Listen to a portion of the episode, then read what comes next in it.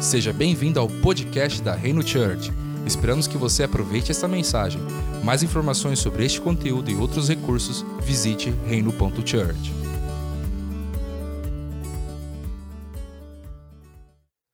Olá, família! Sejam todos muito bem-vindos aqui para mais um podcast da Reino Church. E novamente, quem vos fala, Robert Marx. E estamos aqui firmes e fortes nos 40 dias com Jesus e já chegamos na 21 mensagem. É isso mesmo, 21 mensagem aqui dos devocionais diários que antecedem a Páscoa. E o devocional de hoje chama-se Termômetro. Olha só que bacana esse nome, Termômetro. E ele é inspirado na parábola do administrador fiel, infiel ou mordomo infiel, que está lá em Lucas, capítulo 16, versículo do 1 ao 9. E eu já quero, sem mais delongas aqui, compartilhar esta mensagem com vocês. Bom, com Bíblia na mão, aqui na minha versão NAA, que é a versão Nova Almeida atualizada, está escrito assim: Jesus disse também aos seus discípulos: Certo homem rico tinha um administrador, ou um mordomo em algumas outras versões. Um dia, ele recebeu uma denúncia de que esse administrador estava desperdiçando os bens dele. Então, chamando-o, lhe disse que é isso que ouço a seu respeito? Preste contas da sua administração, porque você não pode mais ser o meu administrador. O administrador então se pôs a pensar: que farei agora que estou sendo demitido pelo meu patrão? Trabalhar na terra não posso, de mendigar tenho vergonha. Já sei o que vou fazer, para que quando for demitido, as pessoas me recebam em suas casas. Tendo chamado cada um dos devedores do seu patrão, perguntou ao primeiro: Quanto você deve ao meu patrão? Ele respondeu: Cem barris de azeite.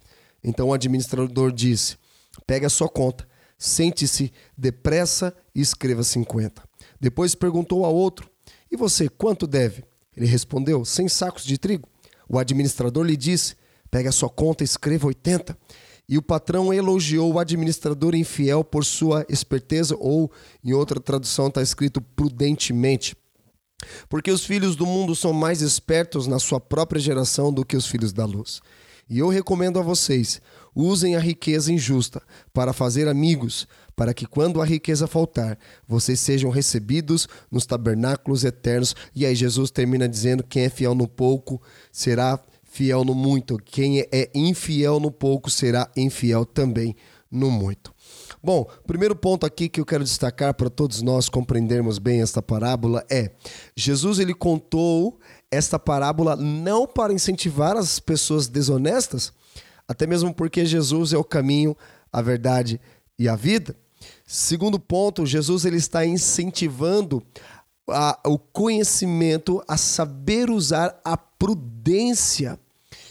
E, e terceiro ponto, esta é uma das parábolas mais difíceis de serem interpretadas porque muitas pessoas pensam que Jesus está incentivando a, a des desonestidade, a infidelidade, mas não é isso. Na verdade, Jesus ele está enfatizando a prudência.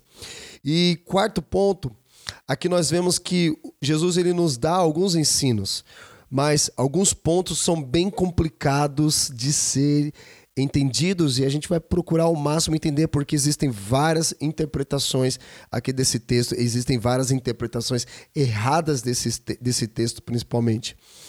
É, e, o, e o próximo ponto, o quinto ponto, o, que é o ponto alto desta parábola, é, é, a diligência daquele homem em resolver aqueles assuntos pendentes que tem a ver também aqui com a prudência.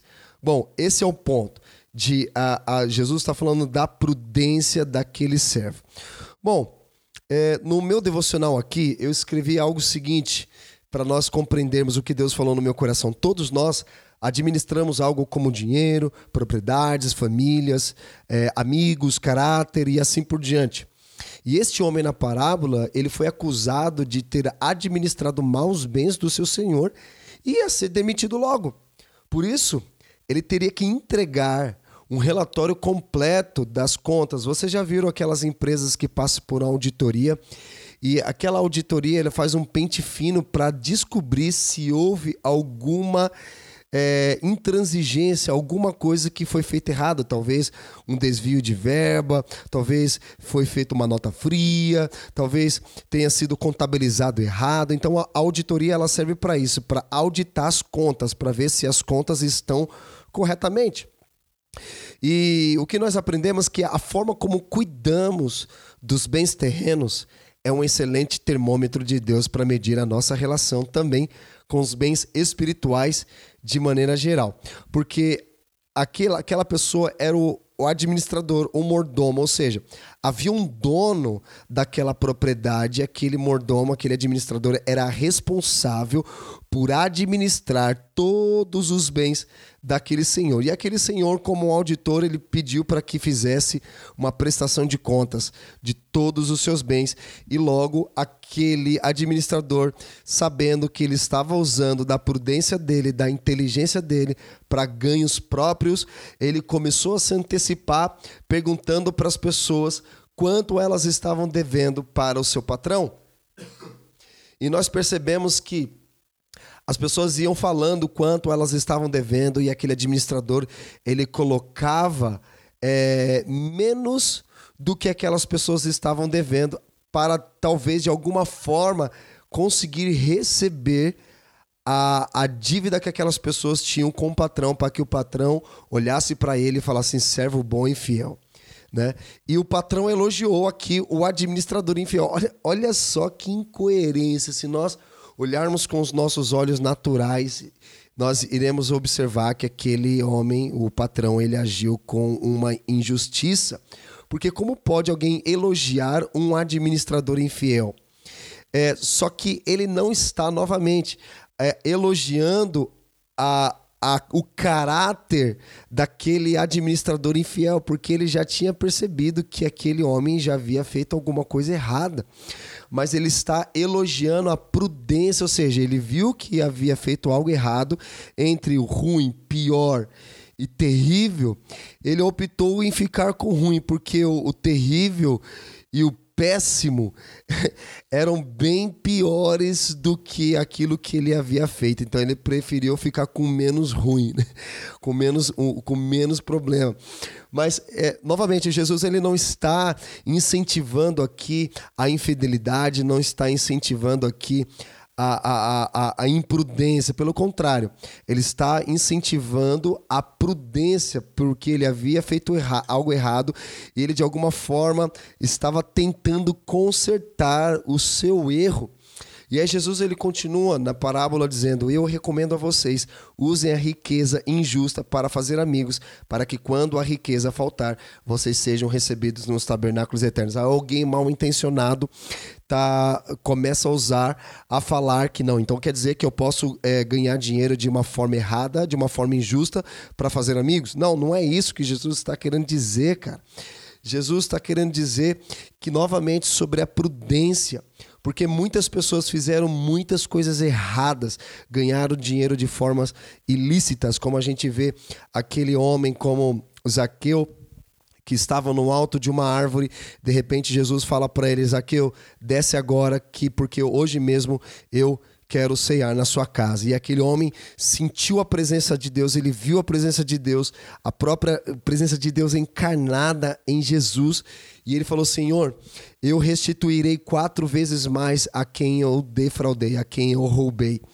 Sabe, Jesus ele não ele, Jesus ele ele chama atenção, ele, ele, ele chama, desperta a nossa atenção ali naquele ponto, porque houve salvação naquele lugar, houve um arrependimento, houve uma conversão, porque a presença de Deus onde ela está, ela traz uma transformação. Então, pessoas que são infiéis, pessoas que já foram infiéis, ganharam dinheiro de formas ilícitas. Jesus não está dizendo para elas jogarem dinheiro fora, mas Jesus é como se Jesus dissesse para elas agora o seguinte: olha, use essa prudência agora que você tem para fazer justiça. Use toda essa capacidade que você adquiriu para o bem, porque você pode ter um futuro glorioso, mas você pode ter um futuro futuro terrível. Basta nós escolhermos.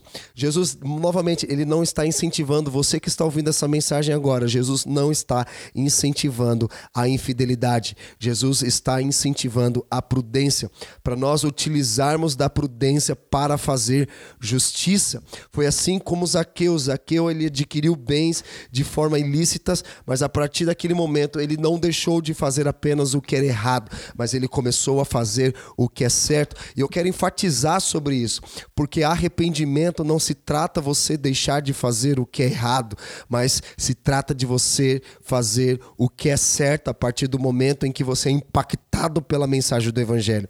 Nós vemos hoje, por exemplo, na nossa sociedade, auditorias como a Lava Jato, pessoas que são pegas fazendo coisas erradas e tem aqueles que não se arrependem e tem aqueles que se arrependem se nós trouxermos por um contexto espiritual nosso como, como indivíduos, pessoas físicas. Aqueles nós fizemos muitas coisas erradas, mas a partir do momento em que a palavra é pregada e você permite com que essa palavra ela gere uma transformação dentro do seu interior, a partir desse momento nós precisamos a praticar começamos precisamos começar a praticar justiça justiça. É isso que o Senhor quer. E a palavra de Deus, ela nos ensina a sermos bons mordomos dos bens que pertencem a outras pessoas, assim como foi como esse administrador infiel.